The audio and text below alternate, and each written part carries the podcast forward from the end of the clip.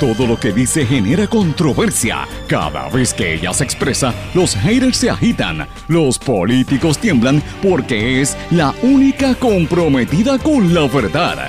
Periodista, bloguera, relacionista licenciada, analista de la noticia, escritora y le dicen la provocadora en las redes sociales. Y ahora comienza en blanco y negro con Sandra Rodríguez Coto. Bienvenidos a su programa en blanco y negro con Sandra. Hoy es lunes 20 de enero del 2020, día en el que se conmemora la vida, la obra y el legado de Martin Luther King, un prócer de la paz, un prócer de la dignidad y un prócer que buscó siempre el respeto al ser humano. Y hoy vamos a hablar en este programa de muchísimos temas que se relacionan al legado pacifista y al legado de dignidad y de protesta incluso que nos enseñó Martin Luther King. Le saluda Sandra Rodríguez Coto. Le doy la más cordial bienvenida a esta hora de comentario, análisis, noticias exclusivas y muchos temas que usted no va a escuchar en ninguna otra parte, lo va a escuchar aquí hoy en blanco y negro con Sandra, luego de un fin de semana que ha sido sumamente activo, de muchas noticias que no se han detenido. De hecho, no hemos parado de trabajar, desde el jueves en diferentes partes de Puerto Rico cubriendo las incidencias de lo que ha estado ocurriendo. Y ustedes que los que me siguen a través de las redes sociales saben lo activas que hemos estado en diferentes horas hasta altas horas de la noche desde bien temprano en la mañana. Limpieza parcial en el gobierno incrementa dudas sobre las ejecutorias de Wanda Vázquez al mando de la gobernación de Puerto Rico y aumentan las protestas en su contra. Hoy hablamos en exclusiva con uno de los expertos en el tema de manejo de emergencia, don Epifanio Jiménez, quien exige que se haga un referido a justicia del ex director de manejo de emergencias, el destituido Carlos Acevedo, por la incompetencia y corrupción en el manejo de emergencias en medio del caos por los suministros que, como todos saben, siguen saliendo chichones en ese caso. Aquí se ocultó información, dice por su parte Heriberto Saurí, otro experto en el tema de manejo de emergencia, con quien hablamos también en exclusiva en este programa en blanco y negro con Sandra. ¿Qué cosas no ha contestado la gobernadora y todos los funcionarios del gobierno? Hoy lo vamos a hablar aquí, la información que usted tiene que saber para responder adecuadamente a lo que no se quiere decir de esta emergencia. Señores, y este fin de semana, después de haber encontrado un sinnúmero de, de ayudas y suministros que nunca se repartieron durante el huracán María. Ya todo el Puerto Rico sabe, el país está totalmente indignado. Hubo protestas en contra de Wanda Vázquez hasta en las fiestas de la calle San Sebastián, que pasaron sin pena ni gloria, tengo que decirlo. Vamos a hablar de eso un poquito. Pero terminó el fin de semana con las botadas fulminantes de Carlos Acevedo en manejo de emergencia, Fernando Gil en de vivienda, y también la secretaria de la familia. Hoy vamos a hablar de esto y tenemos en exclusiva una noticia que trascendió, la dimos a conocer anoche, como eso de las once y media de la noche, en nuestro blog en blanco y negro con Sandra. El nuevo designado a cargo del tema del manejo de la emergencia en Puerto Rico es el, general de la Guardia Nacional, ¿verdad? El, el, que está a cargo. Este señor acaba de, va a estar supervisando, oigan esto, a un convicto federal que va a estar a cargo de las armas en la Guardia Nacional, en el Puerto Rico State Guard y en Buchanan. El detalle lo vamos a hablar aquí. Vamos a hablar de la SANSE y en el respiro, obviamente, se lo dedicamos a quien fue Martin Luther King. Estas y otras noticias las puede escuchar hoy en blanco y negro con Sandra, que como todos los días siempre le digo, este programa es un programa sindicalizado, se transmite a través de todo Puerto Rico y la diáspora por un sinnúmero de emisoras, las, emisoras más fuertes en cada una de sus regiones. Éxitos 1530 AM en Utuado. Cumbre 1470 AM Orocovis, toda la zona de la montaña. El 106.3 FM llega hasta el área de San Juan. X61, que es el 610 AM en Patillas y toda la zona del sureste de Puerto Rico. El 94.3 FM que consolida allí Patillas, Salinas, Yabucoa, toda esa región. WMDD, el 1480 AM desde Fajardo, toda la costa este y noreste de Puerto Rico, desde Ceiba hasta San Juan, obviamente las islas municipios de Vieques y Culebra. Y estas emisoras componen la red informativa de Puerto Rico. Este programa también se transmite a través de la cadena WIAC, el 930 WYAC en Cabo Rojo, Mayagüez, toda la zona suroeste que más afectada ha estado en estos días por los temblores, y WIAC 740 en San Juan y la zona metropolitana. Y como siempre le digo, este programa está disponible en todas las plataformas digitales, nos puede escuchar también a través del podcast y a través de la página web www.redinformativa.live. Vamos ahora al detalle. En blanco y negro con Sandra Rodríguez Coto. Bueno, amigos, después de estos titulares tenemos que entrar de lleno a la discusión. Después de este fin de semana, que esto ha sido fuego a la lata. De hecho, nosotros llevamos así desde que empezó el año. Esto ha sido terrible. Tuvimos hasta un meteoro este fin de semana. Por ahí los memes estaban por montones diciendo que tuvimos huracán, Junta de Control Fiscal, terremotos Meteoro, que es lo que falta, Godzilla que venga para acá, es lo que está diciendo mucha gente, es una cosa terrible. Claro, la gente en Puerto Rico le busca el sentido del humor para uno reírse en momentos tan terribles como los que estamos viviendo, pero hay que reírse de vez en cuando, porque si no nos volvemos locos en, lo que pasa en este país. Pues bueno, este fin de semana ha sido bien intenso. Ustedes recordarán que toda la semana pasada estuvo la polémica por la celebración de las fiestas de la calle San Sebastián, la actitud de la alcaldesa, la discusión que tuvo con el compañero de una emisora de radio que le, la insultó, le dijo política perra, que ha provocado hasta un boicot en contra de esa colega emisora. Entonces al día siguiente Carmen Yulín Cruz reaccionó diciendo dejen la pen y dijo una palabra soez, ustedes recordarán. Mucha gente le ha caído muy mal. Yo creo, Sandra Rodríguez Coto lo dice, que es una falta de respeto al país. Yo creo que eso Carmen Yulín lo hizo muy mal. Si se fijan, los populares se han quedado calladitos. Yo he hablado con dos o tres populares tras bastidores y están indignados porque los hace lucir mal y, yo entiendo lo que quiso decir la alcaldesa, pero no es la manera. y esto es bien peligroso porque no es la primera política que está diciendo palabras soeces. Eh, Alexandra Lugaro lo ha hecho en varias ocasiones.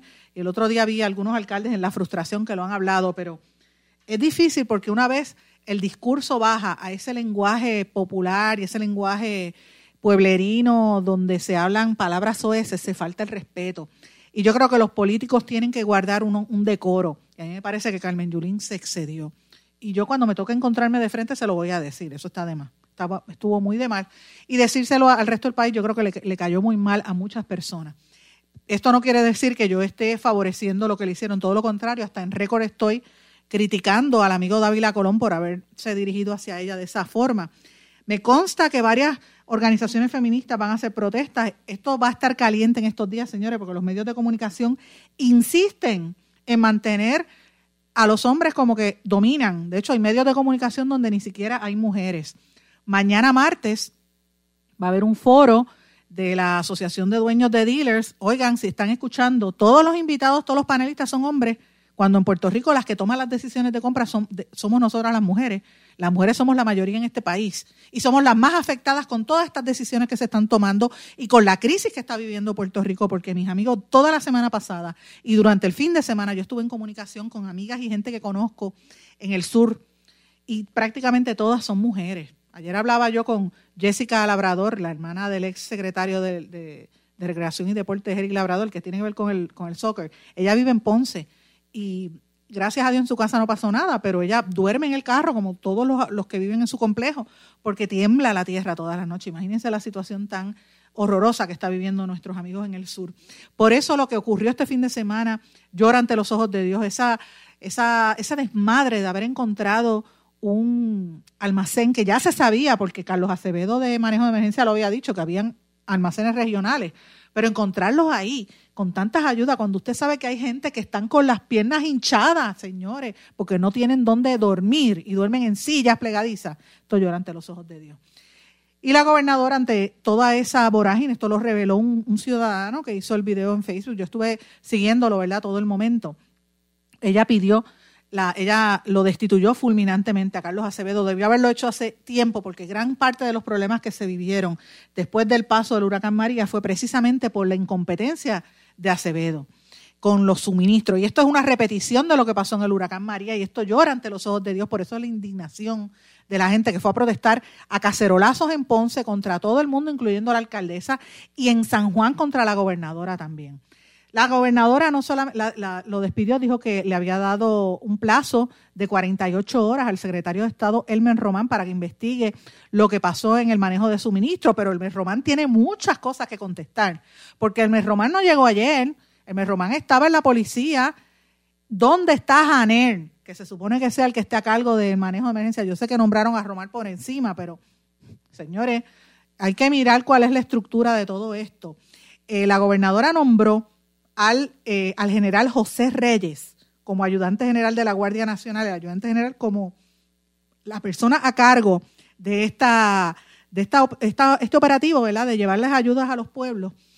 Pero vamos a hablar de eso en detalle, porque este señor enfrenta ante sí la realidad de que han contratado un convicto para estar supervisando la entrada y salida de las armas en la Guardia Nacional y en el State Guard. Vamos a hablar en breve de esto. Pero además, quiero mencionarle brevemente que además del despido de Carlos, de Carlos Acevedo, todos sabemos que votaron como bolsa al secretario de la a la secretaria de la familia y al secretario de la vivienda. Y obviamente la de la familia viene porque ya había destituido a una, a una que estaba, em, a, la, enlace que tenían con el pueblo de Guayanilla.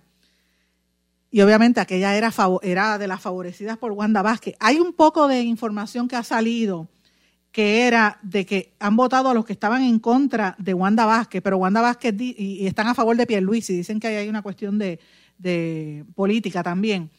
Pero, mis amigos, ciertamente ella, la secretaria de la familia, era ausente. Esa señora deben procesarla criminalmente y yo en este espacio exijo que se haga una investigación porque ella dejó morir gente durante el huracán María. Durante el huracán María la secretaria de la familia no dio cara y el otro que deben votar es al secretario de salud. ¿Por qué no lo destituyen? Señores, les adelanto que estoy investigando al secretario de salud y vengo con algo del secretario de salud pronto. Ese tiene muchas cosas que contestar también en esta emergencia, cuando aquí todavía, ahora mismo hay gente eh, infectándose con mosquitos, con leptospirosis y él no da cara. La epidemióloga del Estado, ¿dónde está? ¿Y por qué Wanda Vázquez lo de hacer acaso porque el secretario de salud le hizo fundraiser y la de la familia no se lo hizo? ¿Y el de la vivienda no se lo hizo? ¿Mm? Esas son preguntas que hay que contestar. Fernando Gil era de los secretarios que tenía Ricardo Rosselló más serios y que había logrado mantenerse a pesar de las controversias que hubo con programas como el de Tu Hogar Renace, que en este espacio fue donde primero se fiscalizó ese programa, ustedes recordarán, los que nos siguen desde, desde hace más de un año, que lo fiscalizamos y él luego de, eso tuvo que realizar unas ruedas de prensa y fue hasta portada en todos los periódicos. Las quejas de la gente porque no le cumplían. Eh, ¿Dónde está él? Eso lo destituyeron y ahí quedó, pasó a mejor vida, nadie pregunta, pero hay muchas cosas que hay que contestar que no se quieren dejar saber.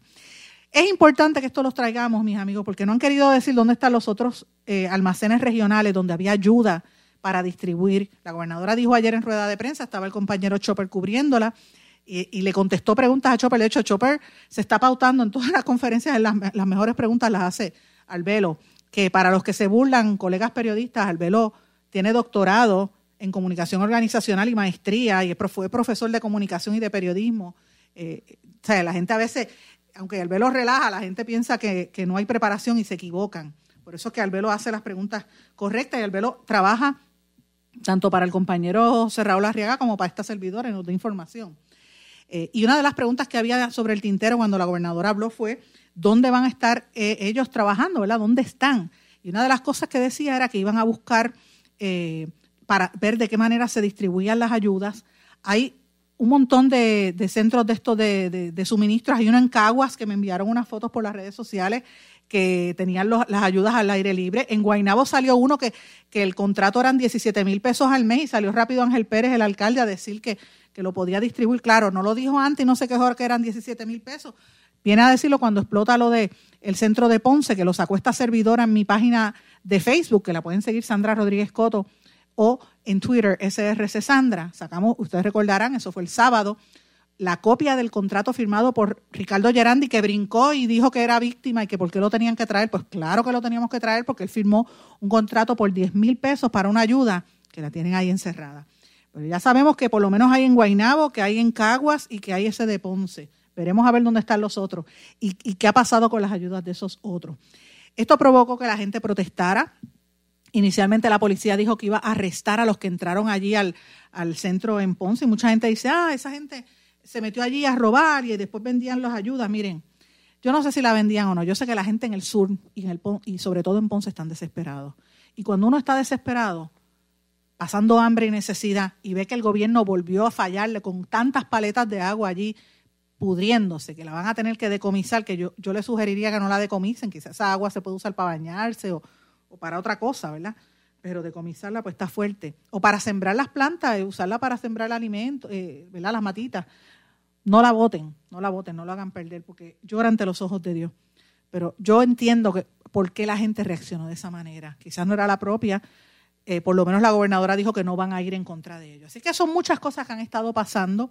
Eh, me parece que esa rueda de prensa de la gobernadora la dejaron sola. Tomás Rivera Chats no estaba ni por los centros de espiritismo, ni Johnny Méndez tampoco. La cara de Elmer Román valía un millón de dólares. Eh, Wanda Vázquez lucía nerviosa, aun cuando estaba leyendo el discurso. Ya al final un poco se sintió más segura. Estaba flanqueada con unos individuos de la Guardia Nacional para aparentar control y poder de la situación, pero hablando de los despidos, creo que fue un acierto el nombramiento de Nino Correa. Ustedes recordarán y pueden verlo en mis redes sociales, en Twitter, que yo hice un tweet diciendo buenaventurados los mansos de espíritu, porque si alguien se ganó el cielo en estos días o el apoyo del público fue la mansedumbre que mostró y la humildad que mostró Nino Correa todos estos años mientras Carlos Acevedo lo, humillaba constantemente. Así que eso son parte de las cosas que, que sucedieron durante este fin de semana. Pero yo quiero que ustedes escuchen de la voz de gente que son expertos en el tema, como dije, Heriberto Saurí y don Epifanio Jiménez, hablaron en exclusiva con este programa sobre cómo está el manejo de emergencia y qué debe pasar en estos próximos días y semanas de cara a esta emergencia. Escuchemos parte de lo que nos dijo en esta ocasión don Epifanio Jiménez. Don Epifanio, ¿cómo está usted? Muy bien, gracias al Señor. Este, esperando que, que mejore esta situación de Puerto Rico con decisiones sabias que están específicamente claras en las leyes de Puerto Rico y, sobre todo, en el plan de manejo de emergencia de la Agencia Estatal de Manejo de Emergencia, que lamentablemente desde María, inclusive en María, no se han activado unos manejos que nos hubiesen resuelto todas estas situaciones.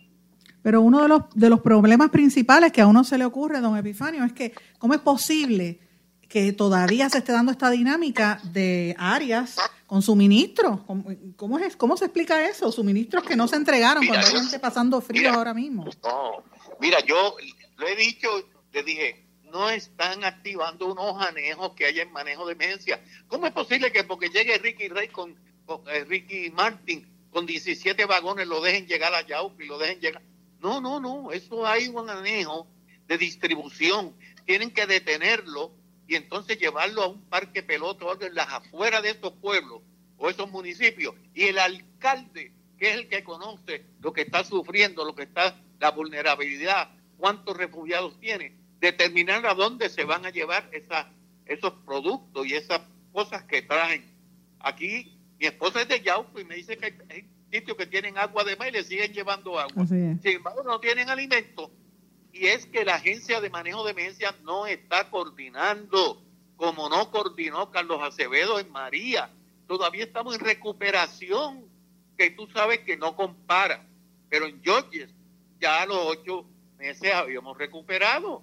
Y es que los jefes de agencia tampoco saben lo que tienen que hacer, porque la Agencia Estatal de Manejo de Emergencia, que tiene responsabilidad con las tres ramas del gobierno, no está haciendo lo que tiene que hacer por la ignorancia, inmadurez, desconocimiento e inexperiencia de Carlos Acevedo.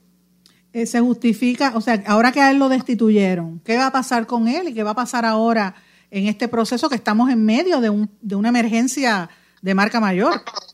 Gloria a Dios que tenemos un general de la Guardia Nacional que sí conoce de manejo de emergencia, primero.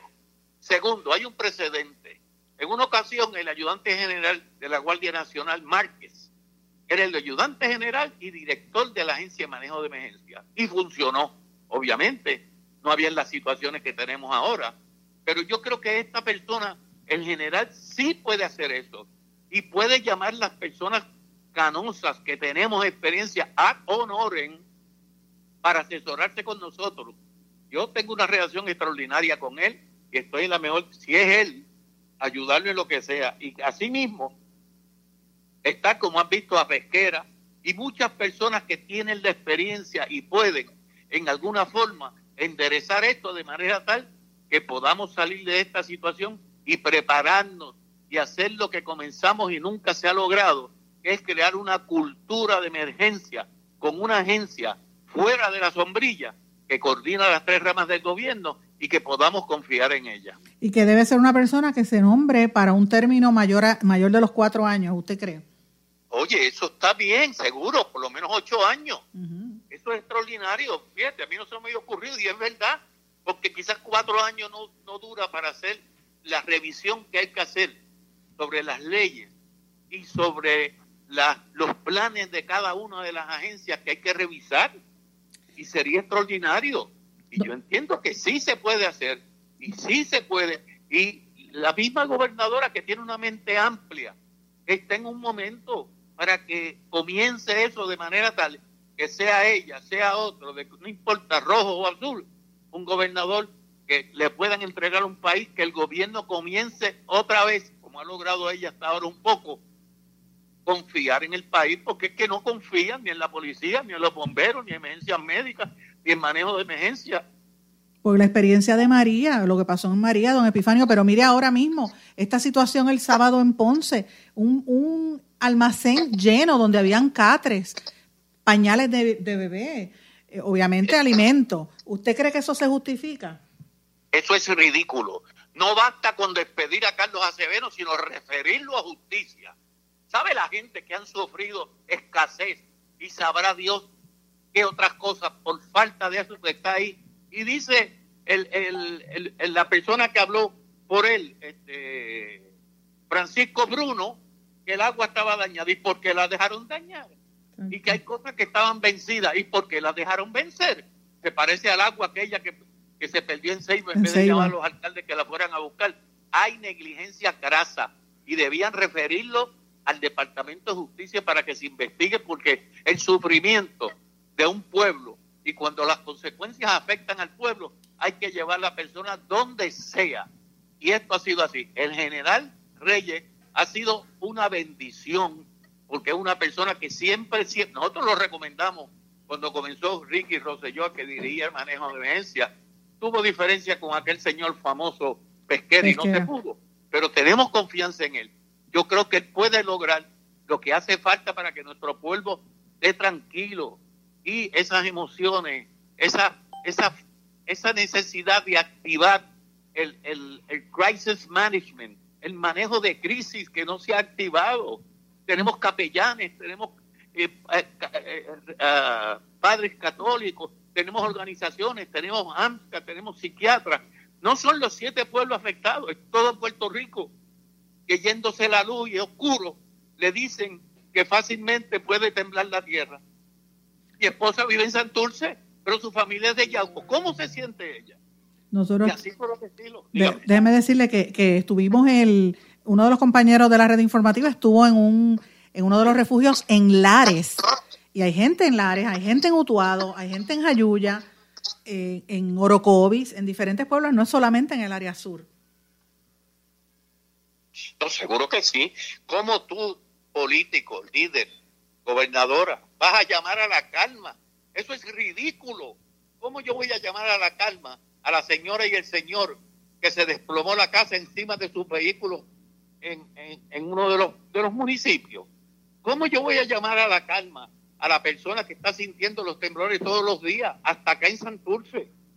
No, hay que trabajar, utilizar la emisora del gobierno, la gobernadora, y decir, así los capellanes están eh, recorriendo, este, eh, los, los sacerdotes se han unido con nosotros, los psiquiatras, psicólogos, voluntarios, y estamos trabajando con eso de manera tal que entonces sí se puede llamar a la calma. ¿ves? Ese señor que funcionario que llegó de Santo Domingo, que se explica eh, eh, en Arroyo Bichuela muy claro, pues personas como ese, de manera tal que el pueblo, entonces sí tú puedes llamar a la calma, pero no han activado todos esos recursos que hay para la conducta humana y hacer saber que en septiembre, como dije yo en una conferencia en una iglesia católica ayer, hubo 800 sismos en septiembre y en agosto otro número grandísimo, pero no se sentían de manera tal que no bajen la guardia, pero que sepan que esto es normal y que dentro de la normalidad hay un comportamiento, hay una reacción, hay una respuesta que le podemos decir que es, no es otra cosa que proteger los signos vitales y luego proceder a desalojo y las agencias que tienen que ver, que son las oficinas locales de manejo de emergencia, las zonas que este señor Carlos Acevedo las desapareció. Tiene un director para cada tres zonas, eso es bárbaro. Y ese es el recurso de los alcaldes para llegar a las agencias que están en el COE, que también están abandonadas porque los alcaldes María se demostró que los jefes de agencia no conocían su responsabilidad. Yo estoy confiado en que el general sí lo puede hacer y nuestros jefes de agencia se van a orientar, se van a preparar y la recuperación, en vez de hacerlo con una organización que se creó, se va a hacer como se hizo en Georgia, que es a través de los jefes de agencia, jefes de agencia como Carlos Pesquera. Muchísimas gracias. Este era don Epifanio Jiménez en blanco y negro con Sandra. Gracias, don Epifanio, como siempre. Un abrazo. Un abrazo para usted. Vamos a una pausa, mis amigos, y regresamos enseguida. No se retiren, el análisis y la controversia continúa en breve, en blanco y negro, con Sandra Rodríguez Coto.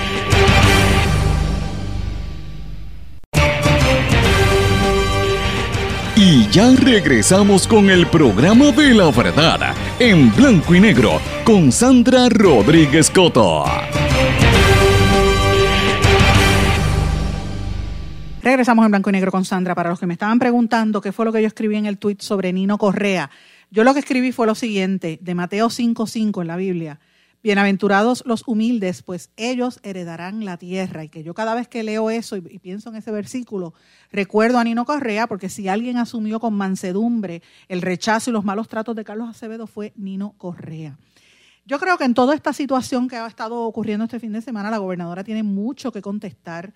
Ella borró, eh, de hecho, borró el video donde ella dijo que iba a investigar los suministros en patillas, cuando yo lo puse en las redes sociales y otra gente también ella lo borró. La pregunta es por qué ella nunca investigó Unidos por Puerto Rico y qué ella va a hacer con lo de Ponce. Esa es la, pregunta que se queda con el tintero y abona la falta de credibilidad en el país, lo cual es peligroso porque en algún momento alguien tiene que, creer en alguien de la, institucionalidad del gobierno.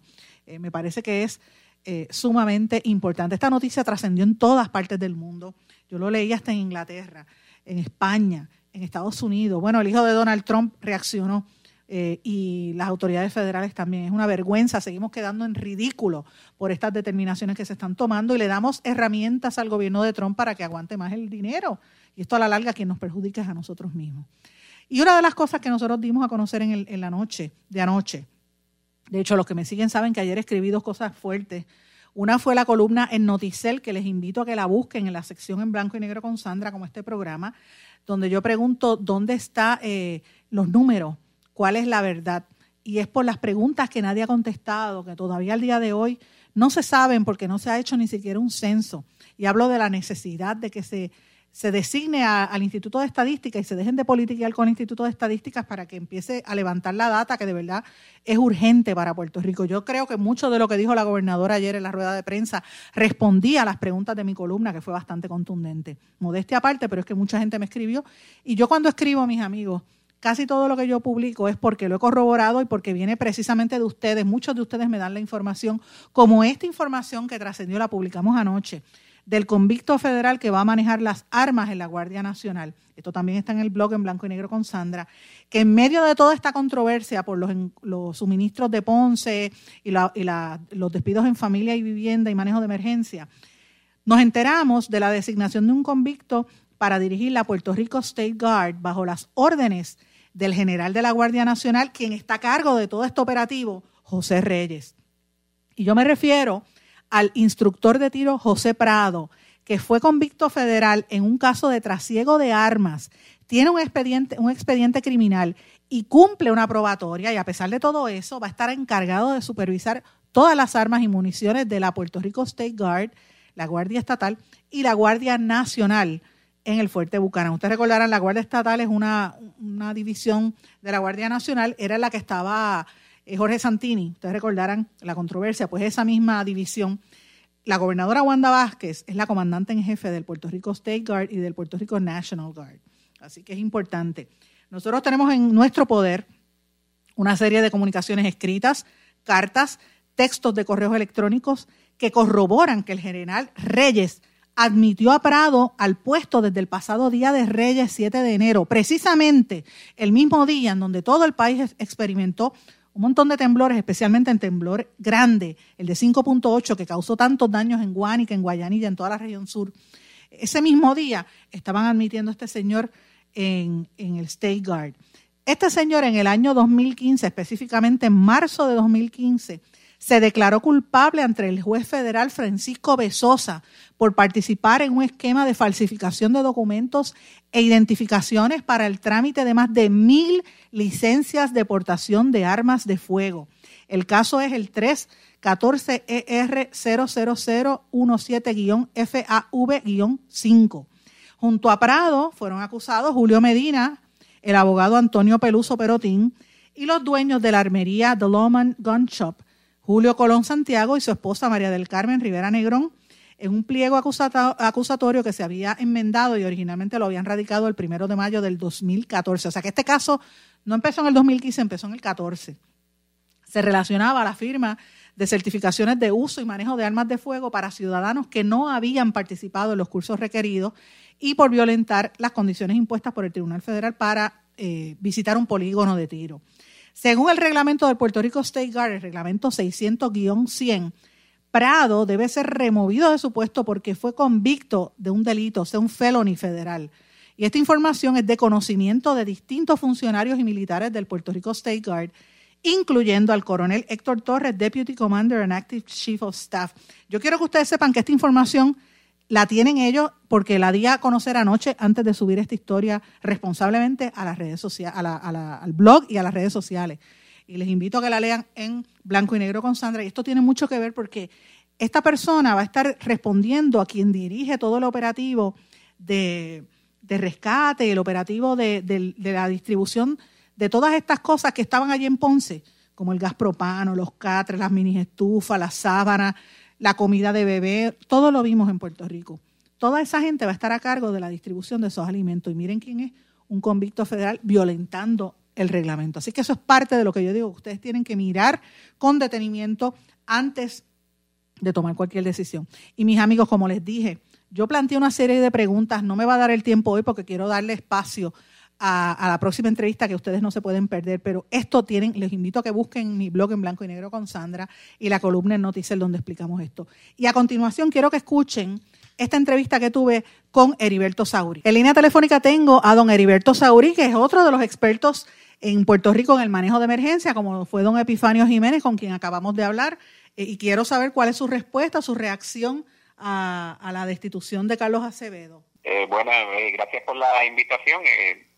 Pues mi, mi reacción es que ya esto era de esperar, obviamente la forma y manera en que el señor Acevedo estaba manejando todo lo relacionado con la operación de la agencia iba a traer este tipo de consecuencias eh, y, ya lo estamos viendo aquí. Esto, eh, lo que ocurre ahora es, el resultado de una eh, muy pobre supervisión y, la falta de delegación de funciones dentro de la negociado de manejo de emergencia. Obviamente aquí estamos viendo pues el resultado de muchos eventos y muchas acciones que no se llevaron a cabo. Y bajo, entonces eso sería bajo quién fue su supervisor, porque primero fue este Pesquera, después fue Elmer Román, que ahora está de secretario de Estado, y ahora, eh, ¿verdad? La última es la, gobernadora. ¿Quién es el que falló en, supervisión aquí?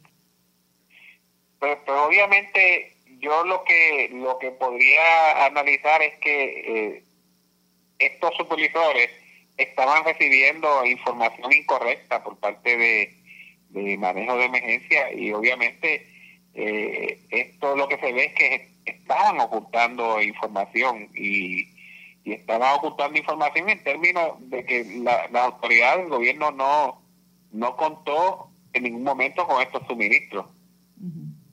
Imagínate. Y eso es cerca, allí mismo en Ponce hay gente en necesidad. En la, en la, yo pensaba en la gente que se para en la, en la carretera número 10, la que va para Juntas Mucha gente por las noches están por ahí pasando frío y en ese almacén estaba lleno de suministros. Así es. Eh, ahora lo que resta, pues obviamente, es retomar eh, la forma y manera en que se van a operar los, almacenes y obviamente eh, construir nuevamente eh, a manejo de emergencia en términos de que se, se gane nuevamente la credibilidad, confianza del ciudadano. yo espero que con este nombramiento interino de, del el ayudante general de la Guardia Nacional, pues le dé un rumbo mucho más organizado a, lo que es el manejo de emergencia en la isla. ¿Usted cree que se debería regresar a, a la época de la defensa civil, como plantea, eh, me parece, ¿cómo era que se llama? Ángel Crespo, que lo dijo el otro día en una columna. Bueno, conceptualmente debe regresarse a esa época y el concepto debe ser de que manejo de emergencia eh, eh, debe ser una agencia que cuente con voluntarios en, y de la perspectiva de esta época moderna, pues voluntarios de diferentes niveles profesionales para que la agencia pues pueda operar con a capacidad con la cantidad de ciudadanos eh, eh, necesarios. Eh, sin embargo, el concepto de lo que es el manejo de emergencia moderno, pues es sencillamente traer eso que existía dentro de la defensa civil en el pasado a la época moderna, obviamente con los retos de la época moderna eh, y con el tipo de emergencia y consecuencias que estamos viendo en esta época. Tengo entendido que hay algunos de los ex jefes de manejo de emergencia que están eh, se han ofrecido a, para reunirse con el nuevo ayudante, con el ayudante general de la Guardia Nacional. ¿Es usted uno de ellos? Bueno, yo yo no no, no me he ofrecido aún, pero públicamente me he ofrecido eh, a ayudar al que al que quiera cogerlo, tome la rienda del manejo de emergencia, obviamente sí, claro que estoy disponible y claro que pueden contar con, con las experiencias buenas y malas que pasé dentro del manejo de emergencia, porque esto le sirve al incumbente para poder, eh, sobre esas bases, poder construir un manejo de emergencia más, más eficiente, más consciente de su rol, de que es una agencia de apoyo, no una agencia operacional y obviamente eh, que utilice las herramientas que tienen a, la mano a un máximo, que es lo que no se ha hecho en estos últimos dos años. Así es. Muchísimas gracias. Este, este era don Heriberto Saurí, uno de los expertos en manejo de emergencia aquí en Puerto Rico. Gracias, don Heriberto, como siempre. Gracias, gracias por llamar. Vamos a una pausa, mis amigos, y regresamos enseguida. No se retiren, el análisis y la controversia continúa en breve, en blanco y negro, con Sandra Rodríguez Coto.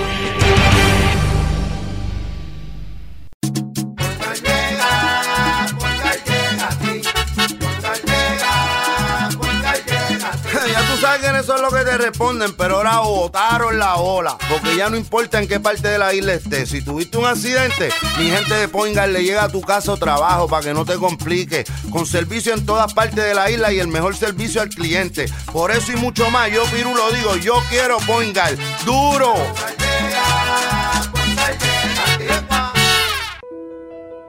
¿Sabemos cuántas personas murieron de verdad durante el huracán María? A usted lo escucharon en el momento de mayor desesperación. ¿Todavía siente aquellas noches a oscuras y de incertidumbre? ¿Qué pasó mientras los vientos azotaban y luego en aquellos días y semanas después cuando no había sistema de comunicaciones? Reviva cada minuto con una narrativa real sobre lo que pasó en la bitácora de una transmisión radial, catalogado como uno de los mejores libros del año 2018 por la crítica literaria. Es una lectura necesaria porque no podemos olvidar nuestra historia para que esta no se repita. Bitácora de una transmisión radial, disponible en las principales librerías a través de todo Puerto Rico y en la internet lo consigue en Amazon, en libros787.com y en travaliseditores.com, publicado por Travalis Editores. Quítese el dolor de cabeza con sus obligaciones de contabilidad con los servicios que presta Villalba y Villalba Company, directo, personal y con sensibilidad humana. Lo que se busca en un verdadero asesor de contabilidad para todo tipo de servicios servicio de contabilidad, pago de IBU, pago de nómina, informes trimestrales y anuales y otros. Ofrecen servicio directo personalizado. Villalba y Villalba Company. Para orientaciones, su teléfono el 939-336-5774. 939-336-5774. El abandonar un animal es abuso y es ilegal. Si ya no puedes atender a tu perro, llévalo a un albergue o centro de control. Si lo abandonas en la calle, le estás garantizando una muerte dolorosa y segura. Evitemos tener animales sufriendo en nuestra isla. Reportar el abuso es tu responsabilidad. Así que si ves a alguien maltratando o abandonando un animal, llama inmediatamente a la policía al 787-343-2020. Comprométete. Tener una buena reputación toma esfuerzo, dedicación y tiempo. Si la reputación de su negocio, empresa o institución sin fines de lucro está siendo expuesta de forma negativa ante la opinión pública, tanto en los medios masivos como en las redes sociales, usted necesita un experto en manejo de crisis. Joy PR es una empresa especializada en este campo. Para mayor información, comuníquese con el 787-299-7303, 299-7303. Joy PR, una empresa especializada en manejo de crisis. Y ya regresamos con el programa de la verdad en blanco y negro con Sandra Rodríguez Coto.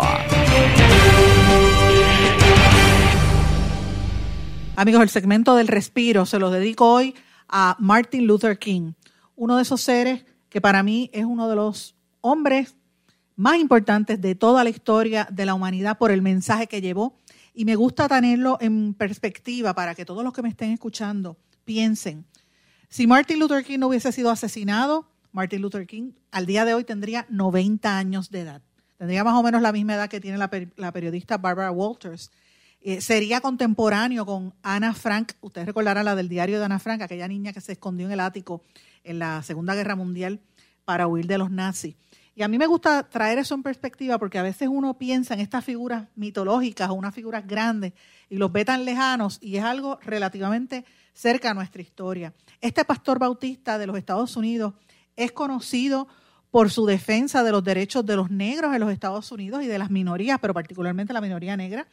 Eh, Martin Luther King estuvo en Puerto Rico, luchó contra la segregación eh, racial, participó en protestas contra los conflictos como la guerra de Vietnam.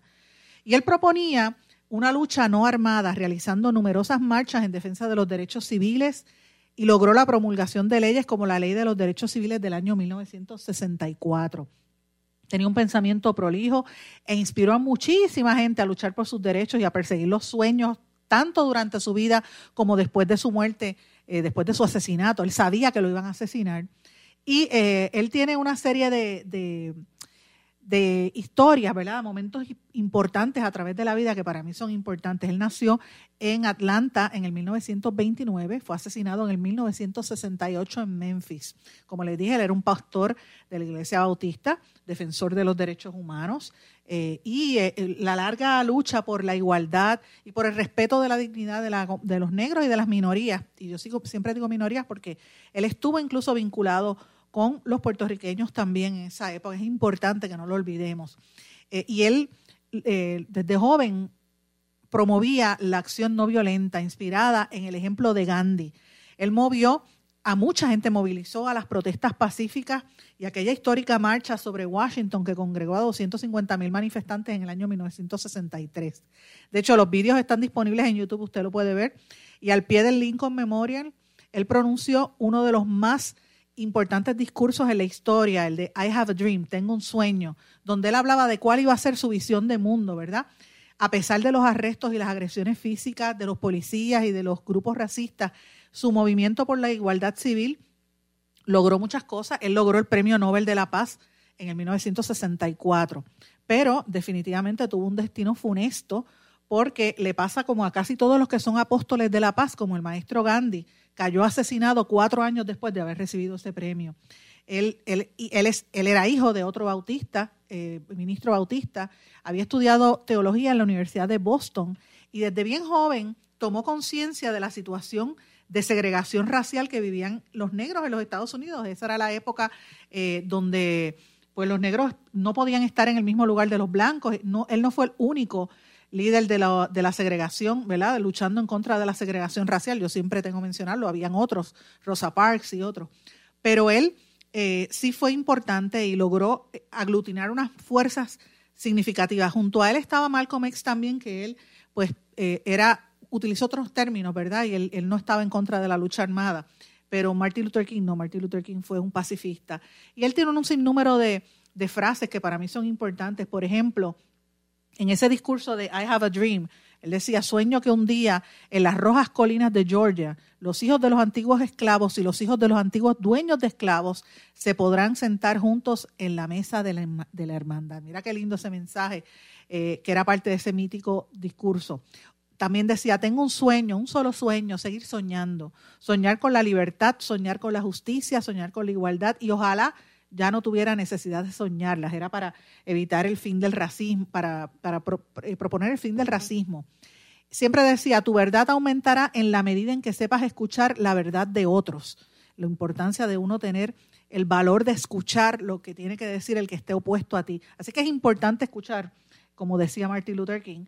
Y decía que lo preocupante no es la perversidad de los malos, sino la indiferencia de los buenos. Fíjense qué frases él decía. Decía también, Debemos aceptar la definición finita, pero nunca debemos perder la esperanza infinita. La oscuridad no puede deshacer la oscuridad, únicamente la luz puede deshacerlo. Mira qué lindo. Si el hombre no hubiera descubierto nada por, por lo que morir, no es digno vivir. Y dijo esta frase que para mí es fundamental.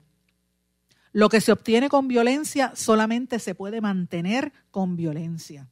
Un hombre no mide su altura en los momentos de confort, sino en los de cambio y controversia.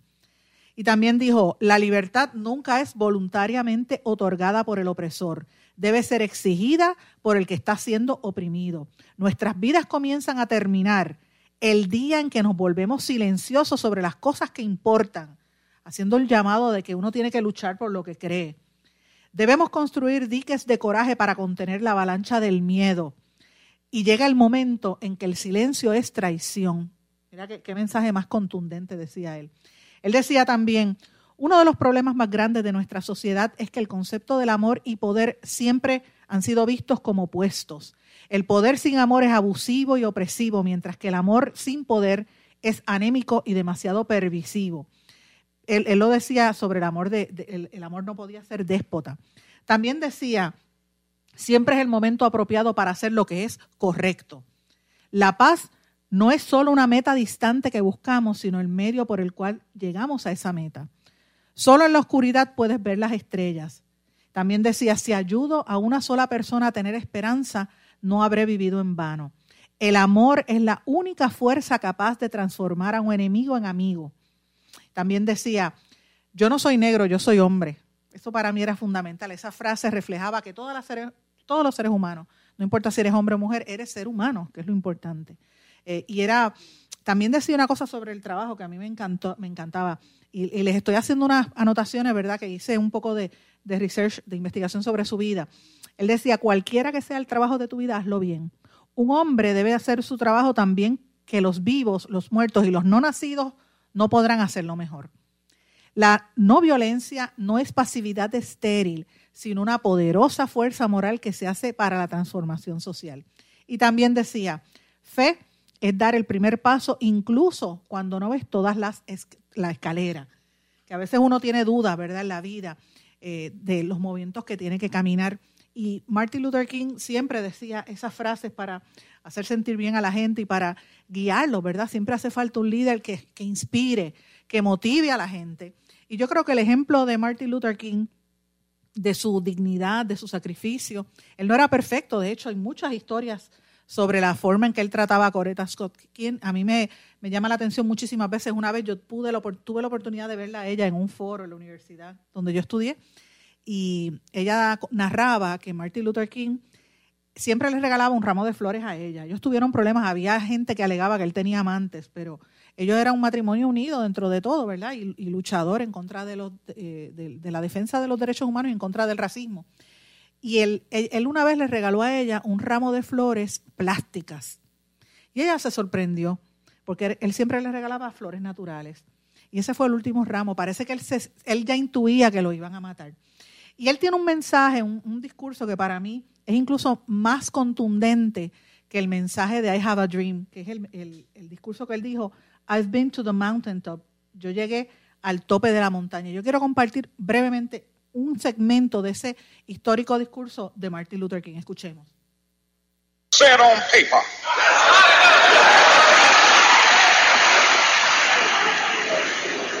If I lived in China or even Russia or any totalitarian country.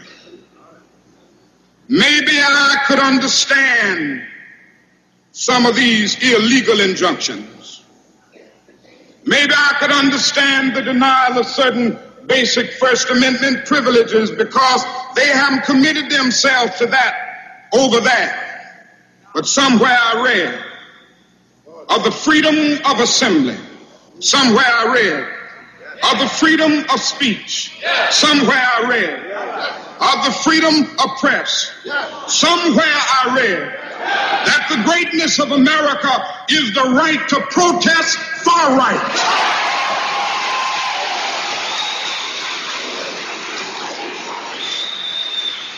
And so just as I say we aren't going to let any dogs or water hoses turn us around, we aren't going to let any injunction turn us around.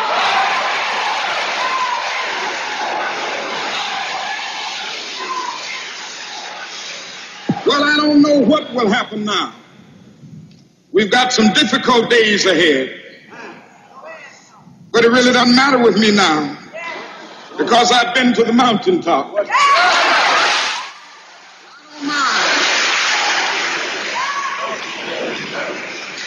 Like anybody, I would like to live a long life. Longevity has its place. But I'm not concerned about that now. I just want to do God's will. And He's allowed me to go up to the mountain. And I've looked over and I've seen the promised land. I may not get there with you, but I want you to know tonight that we as a people will get to the promised land.